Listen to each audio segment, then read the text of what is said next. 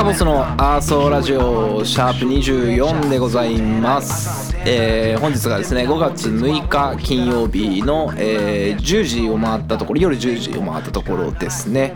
えー今日がですねあのゴールデンウィークのあの、まあ、谷の日というか、えーまあ、あの普通に平日扱い営業日扱いの日なので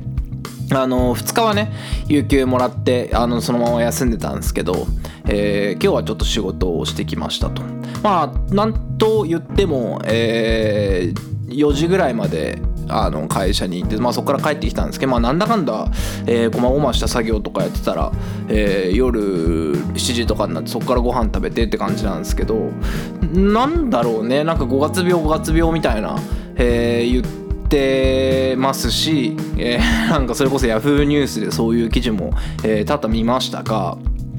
なんかあんまそうでもなかったなと思って。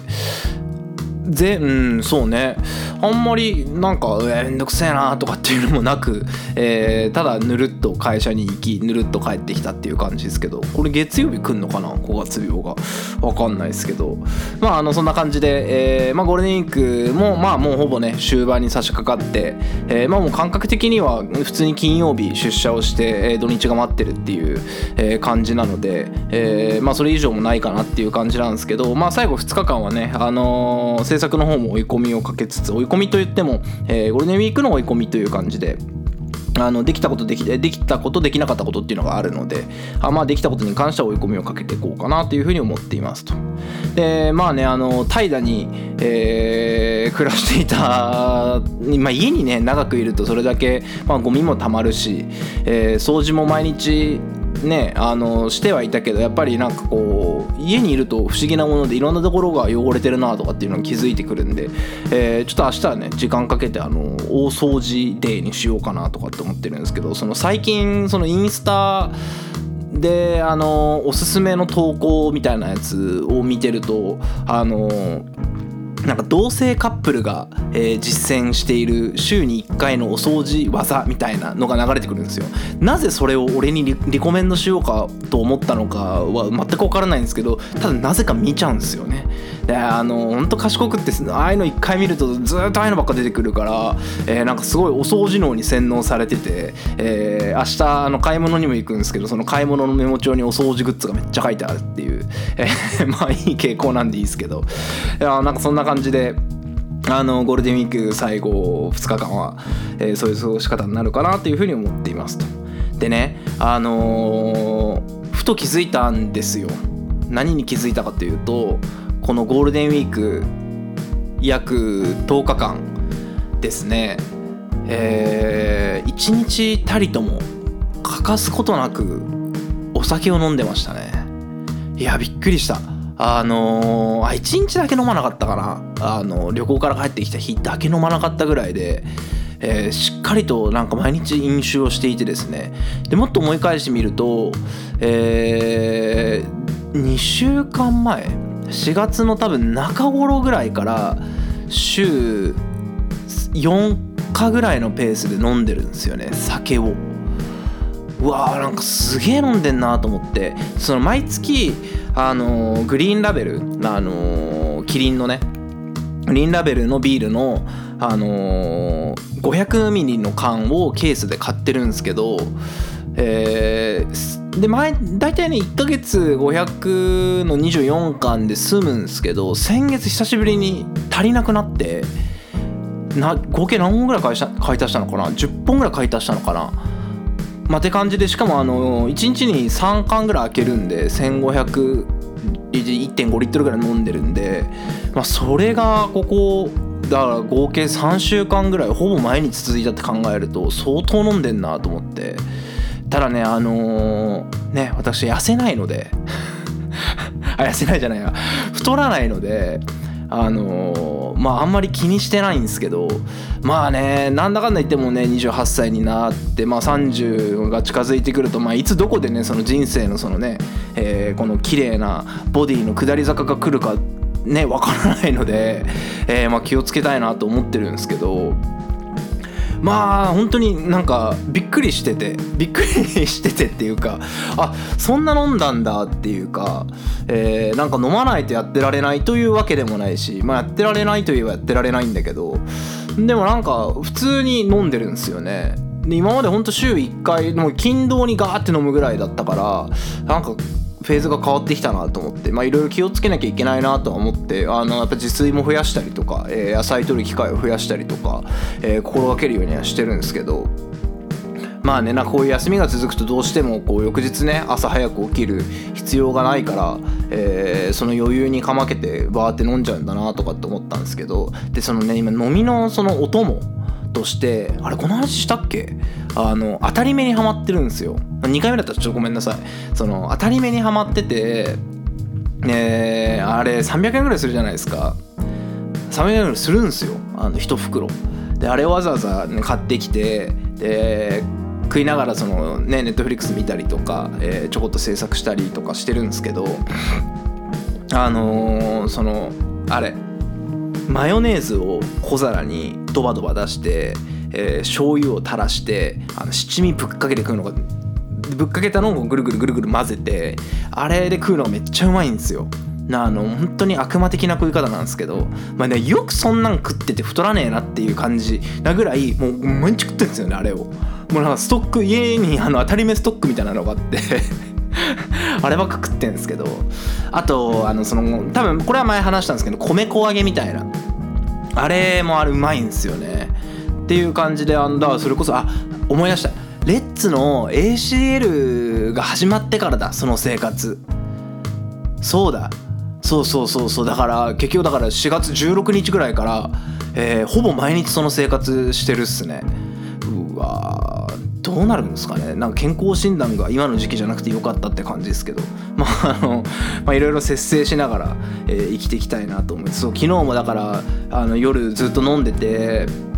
あのー、そうしかもあの夜あったかかったからベランダでずっと飲んでたんですよ。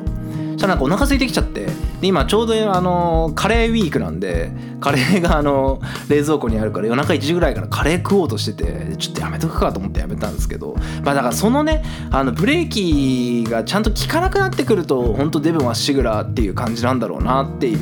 うのをこうふと思ってまあその自制自制できてるだけいいなっていう。であとその飲まないんですよ基本的に食うと。あの居酒屋とかあの友達とねえー、居酒屋とか行ってもあの本当に俺料理頼まなくてで友達が大体頼むからそれ本当つまんで、えー、で全然十分なんですよね。だから当たり前食ってるとかって言ったんですけど本当にあのもうそんだけで大丈夫なのっていうぐらいしか多分食ってないしあのお酒飲んだらすげえ食べる人からするとね。まあっていうのもあるかもしれないですね。本当だからあのそういう意味で、えー、居酒屋とか行ってもビールとレモンサワーしか頼まないんですよ。でなんでビールとレモンサワーかっていうとまあ普通にあのシンプルに飲みやすいっていうのと、えー、ビールとレモンサワー置いてねえ店なんかないんですよ。でもビールででレモンサワー置いてない店とかも論外なんででこれ とか言ってだであの俺は料理食わないから、えー、メニューを見る必要がないんですよねそうすると。だ本当に何も見ずには生でとかあレモンサワーでみたいな注文の仕方ができるんですけどあの確かに1軒だけレモンサワー出さない店があってたまに行くんですけどでレモンサワー出さないって言われた時に「あ珍しいっすね」とかっつって、えー、ででよくよくわかんないけどその店はあのグレープフルーツサワーなんですよね。だからあのしょうがなくそこの店でグレープフルーツサワーを飲むんですけど本当になんかそういう感じかな。まあなんか最近はちょっとなんかつまむようにはなってきたんですけどやっぱタバコがでかいかな。タバコを吸えない店に行くとやっぱなんかこう口が寂しくなるというか、えー、なのでこうちょこっとつまみピクルスとか、えー、枝豆嫌いだから枝豆頼まないかな。キュウリとかえー、トマトとか。なトマトもね基本的にあの箸も使いたくない。でも本当にひどい時は箸使わずにあの居酒屋出るんですよ。3時間ぐらいいるくせに。あ手でつまめるものとかがいいんですよね。まあコロナ的にどうなんだろうっていう感じもしますけど。まあねただその何回かここでも話しましたけどそのよしみにね懇意にさせてもらってた、えー、レモネード屋さんが閉店しちゃったんでその夜本当にフラッと飲みに行けるお店がないんすよ。ね、ただでさえやっぱ外食しないし、えー、めんどくさいコミュニティが嫌いだからあんまりそういうとこ突っ込みたくないんですけどただなんかそれでもあそこの店はすごく通いやすかったしこうなんか会話量もちょうどいいんですよね。あのー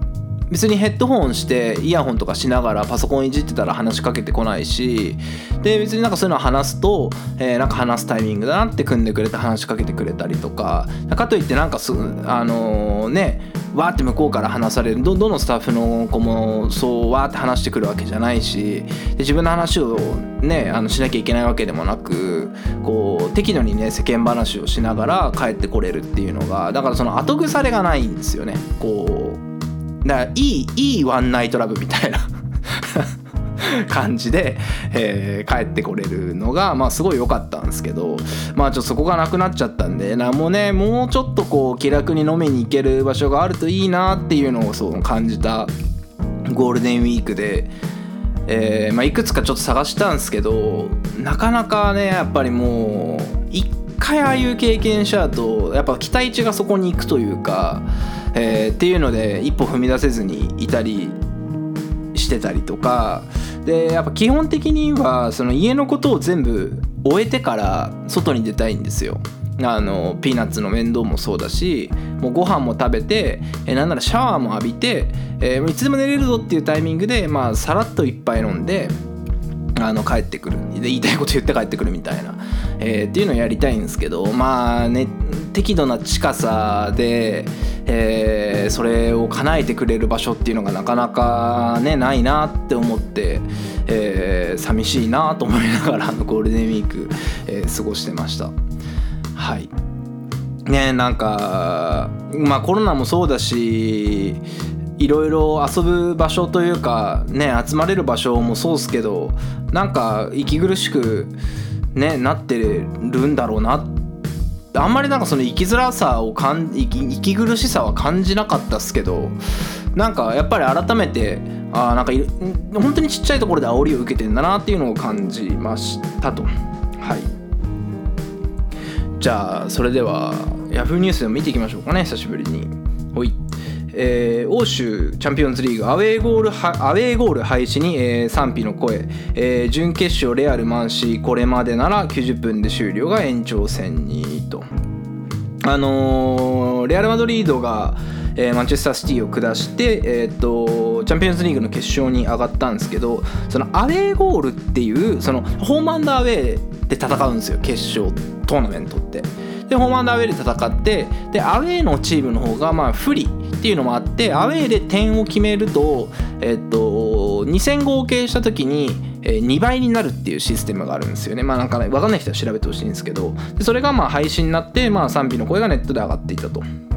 だ本当はアウェーゴールがあれば、えー、レアルが90分で決まるはずだったんですけど、まあ、結果的にねその延長戦でレアルがあの勝ち上がったんで、まあ、問題ない、まあ、問題ないというかあの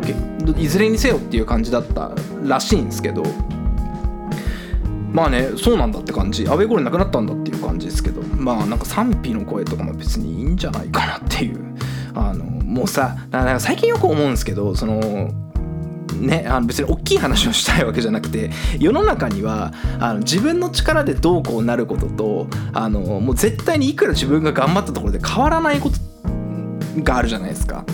でその例えばアウェーゴールっていうかあの時あの俺が足をあと一歩早く出してればボールに追いつけてあの失点を防げたとか逆にゴール奪えたみたいな話だったら、えー、なんかくよくよ悔やんでてもいいと思うんですけどあの、まあ、勝手にしろっていう話なんでそのねルールの変更とかそのお前ごときが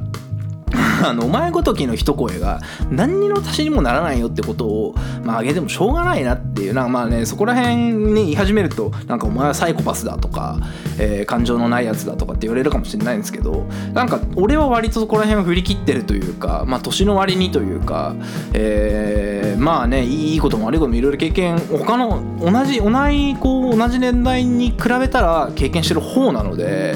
なんかそこら辺はこう良くも悪くも吹っ切れすぎちゃってる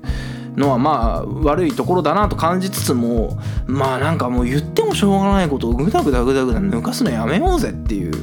えー割となんかそのモードになっちゃうんですよね。だからこういう記事を見るとやはり非常にイライラしますと。イライラしますというかまあなんか勝手に言ってればって思うんですけどだから本当に毎回言ってるけどそのヤフーニュースにコメントするやつってもうマジわからないんですよ。感覚が。そのなんなんなんですかね？本当に。なんか毎回この話してる気がするんですけど。そのな自分の周りにいないから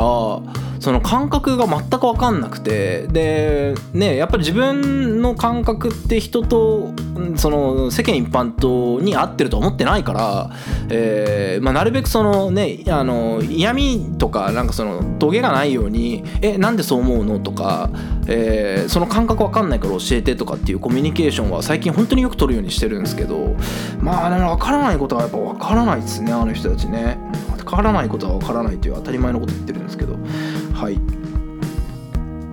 お。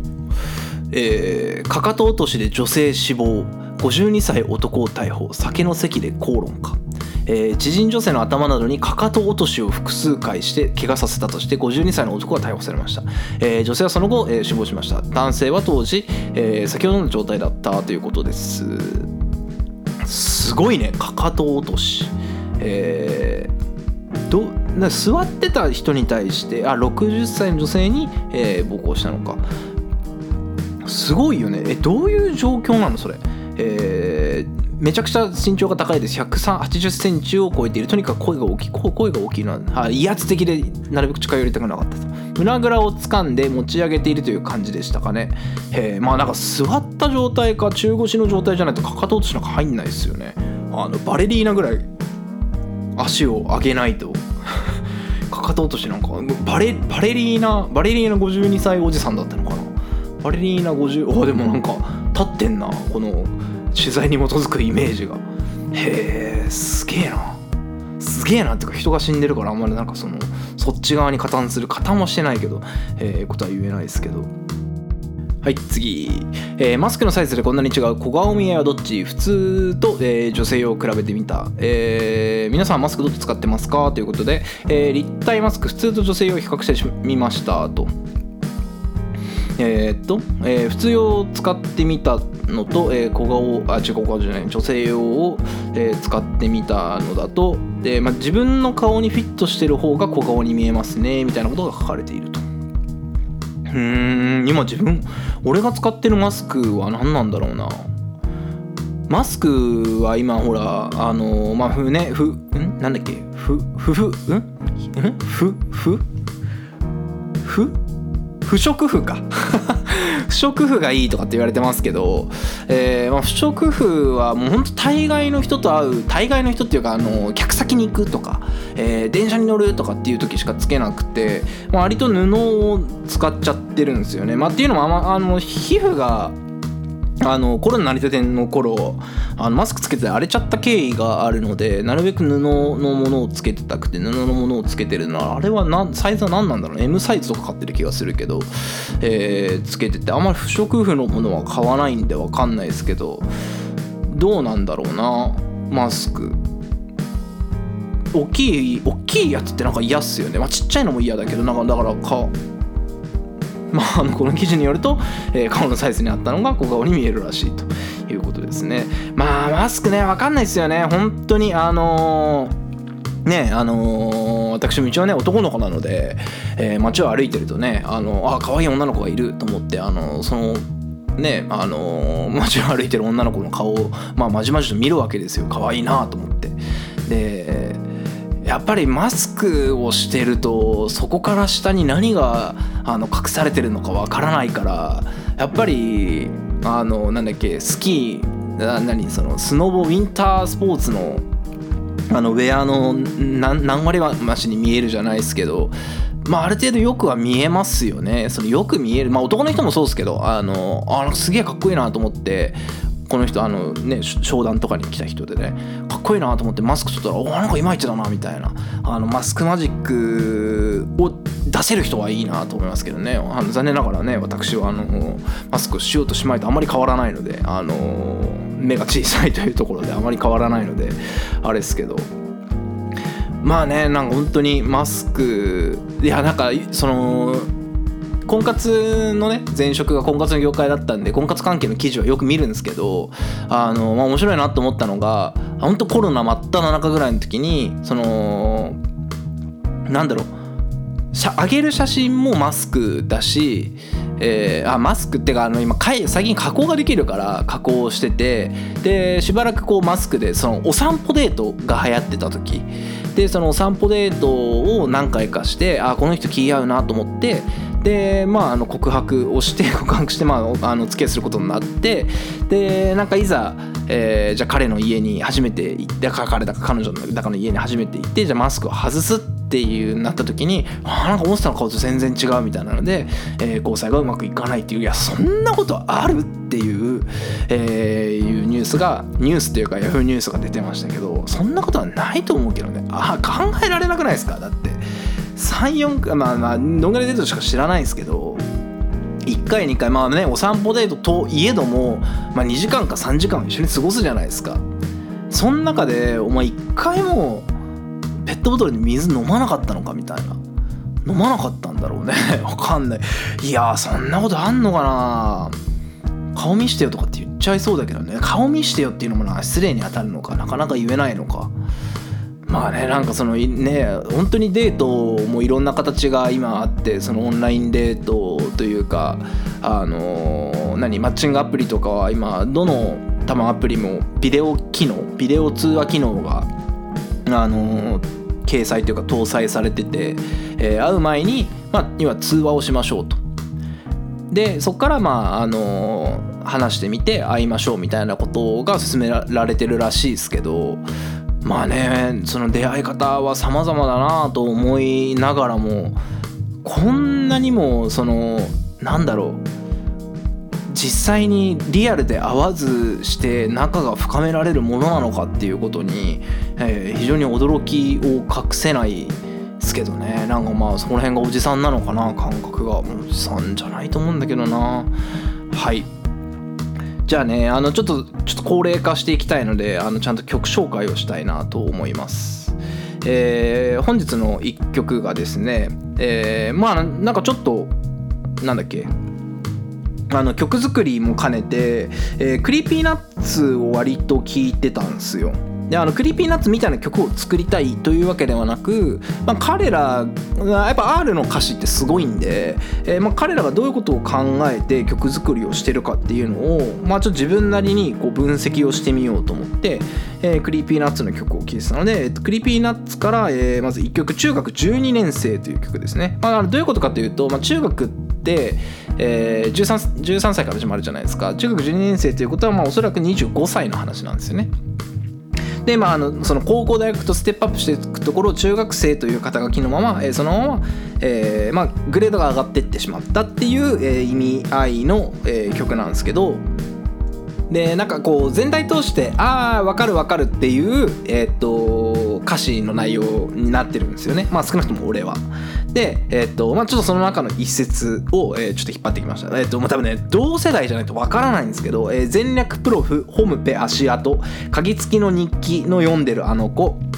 えー、キリバンカキコカラムーチョレペゼン魔法のアイランドリアル BBS リンクマンジで固めハンドルネームまる夫妻本当はブサイク一面ずっとも詐欺者めうざいえー、この街じゃフェイマス、えー、コム持ちはステータスみたいな歌詞があるんですけど、えーまあ、多分伝わる人はあの20代後半から30代前半の方々だと思います。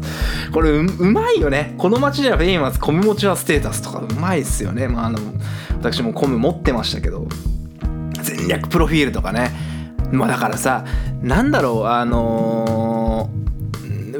古いものにすがるおじさんチックな発言はできればしたくないんだけどえー、ね今ツイッターインスタえー、TikTok でまあありとあらゆるもので自分自身を発信できるじゃないですか。でもやっぱ当時ってやっぱ限られてたわけですよ。物事をね発信できるツールとか、えー、他人にアクセスできるツールっていうのが限られてたわけですよ。でやっぱりそのね LINE の既読じゃないけどやっぱりあの メール送受信ボタンを押してあの子からメール来てるかなって待つあの感覚とかってこうまあそれいい意味でね、えー忘れちゃいけないなみたいなことをこうこういう曲を聴くと思い出すわけですよね。はい次え2曲目がですねあの今日なんかこうプレイリストプレイリストっていうかその自分の音楽の聴き方があの Apple Music で聴いてるんですけどそのピンポイントで曲を検索して流すんですよ。でその曲で流すとその曲に関連した、えーミックスを、えー iTunes 側 iTunes Apple Music 側が、え流してくれるんで、まあ、それをプレイリスト代わりにして聴いてるんですよね。で、えっと、ちょうど今日、えー今朝、あの会社行くんでまああの本当数曲しか聴けないですけど、えー流れてきたのが、えっとまあ、ストリートドリームスっていうあのジブラさんのあの名曲なんですけどあの前奏が「タタララララ」っていう「タララララ」っていうあの結構耳に残る、えーサウンドでなんかこの曲をふっと聴いた時になんか高校1年生本当なんか入学したての頃をふと思い出して、まあ、多分当時も聴いてたんですよ。であなんか懐かしいなっていう、えー感覚とともにこの曲を聴きながら歩いてたんですけど、えーそのねフックの部分いいわゆるサビの部分の歌詞が「俺がナンバーワンヒップホップドリーム不可能を可能にした日本人、えーこれが俺のスタイル俺のバイブス。絶対誰も真似できねえ俺のライフ。つかめナンバーワンヒップホップドリーム。胸張れ誇き高き日本人」えーっていう感じなんですよね。でまあわからないです。あの当時なぜこの曲を聴いてあのこの曲がいいなと思いながら聴いたのかわからないですけど多分同じことを思ってたんだと思います。高校1年生でね、えー非常に痛い高校1年生の生活を送っていたなと、えー別にジブラさんがダサいって言ってるわけじゃなくジブラさんは本当にすごい人なので、えーこれを言う権利があるんですよ。これ、ま逆に言うとこれを言う義務があるんですよ、えー当時これを聞いていた高校1年生の私は、えー俺がナンバーワンだと、えー不可能を可能に変えてやるんだ。これから高校生活で。これが俺のスタイル俺のバイブス。絶対誰もできねえ。俺のライフと、えー非常にあの痛々しい高校生、えーだったなというのをこう淡い気持ちとともに、えーまあ、同時にあの恥ずかしいなと思いながら、えー朝テクテク歩いてたんですけど。まあそんなことを多分そのヒップホップのそのこういう感性にあの触れちゃいけないタイミング触れちゃいけないタイミングと触れちゃいけない痛さの時に触れてしまったから、えーあ今言い訳の時間です、えーそのね友達が非常に少なかったんだろうなっていうことを、えーあの 会社に行きながら、えーそうそうだなと思って歩いていましたと、えーまあそんなあの春のすがすがしい2曲を、皆さんもぜひあのねお手元の iPhone だか Android だか知らないですけどあの聞いていただければなと思います。あのー俺がその毎回その紹介する楽曲は全部あの iTunes じゃなくて Apple Music で聴けるので、えーまあ Apple Music ねお持ちの方はえー聞いていただけたらなというふうに思っております。多分 Spotify でも聴けんじゃないかな。あの割と有名な曲しか紹介してないつもりなんで、えーけんじゃないかなと思います。はい。それではじゃあエンディングに参りましょうかね。えー、アカボスのアソラジオでは、えーリスナーさんからの、えーお便りや、えーご質問、えー感想、えーテーマなどを随時募集しております。えーお送りいただく方法は私の耳、目、えーに入れば何でもいいので、えーまあ、あの思ったタイミングでお伝えしていただけたらなというふうに思っております。えーまあ、これからね、また3、えーシャープ30、シャープ50に向かってやっていきますので、まあ、あの徐々に徐々にね、あの数回に1人ぐらい あの視聴者の方が増えてるのも、まあ、あのそれとなくウォッチしてますので、えーまあ、もうちょっとこう主客入り乱れるじゃないですけど面白いラジオを作っていけたらなというふうに思っておりますと。でえっとまあアルバム制作も順調に進めてますので、えーまあ、どこかのタイミングでね、えーできた曲をお聴きいただくとか、えーまあそのアルバムについてお話しするとかっていうのを、え本格的にやっていきたいなと思ってますので、えまあ楽しみにあのまあとはいえねあの趣味の延長線上というか、え一応ねあのなら稼ぐためのお仕事も他にあるので、えー自分もあのあまり気張らずやっていこうかなと思ってるのであの首を長くして待っておいていただけたらなというふうに思っております。はいそれでは、えー今回もご視聴いただきありがとうございました。えーそれではまたバイバイ。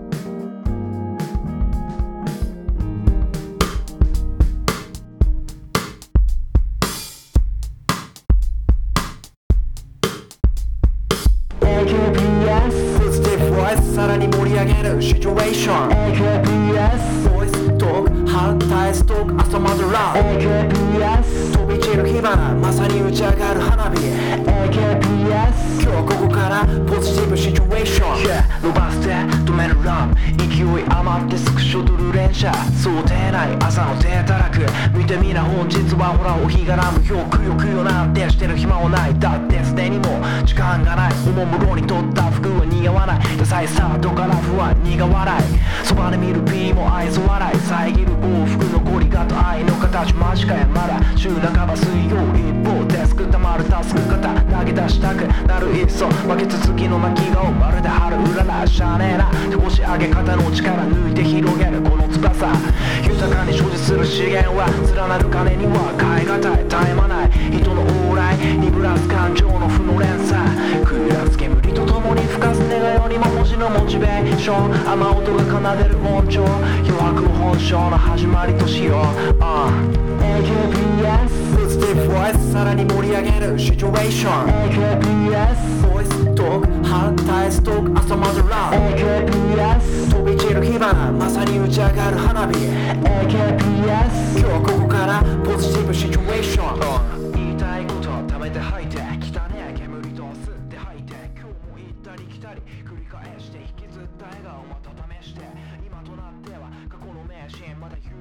ったっけ消印何度も何度もあえいでそして何度も何度も叫んだ。名刺に刻まれた名刺に頼ってその画面からじゃ見えん情勢。それでもいいならそれでいい。足りねえから借りて余計に教えてやるから。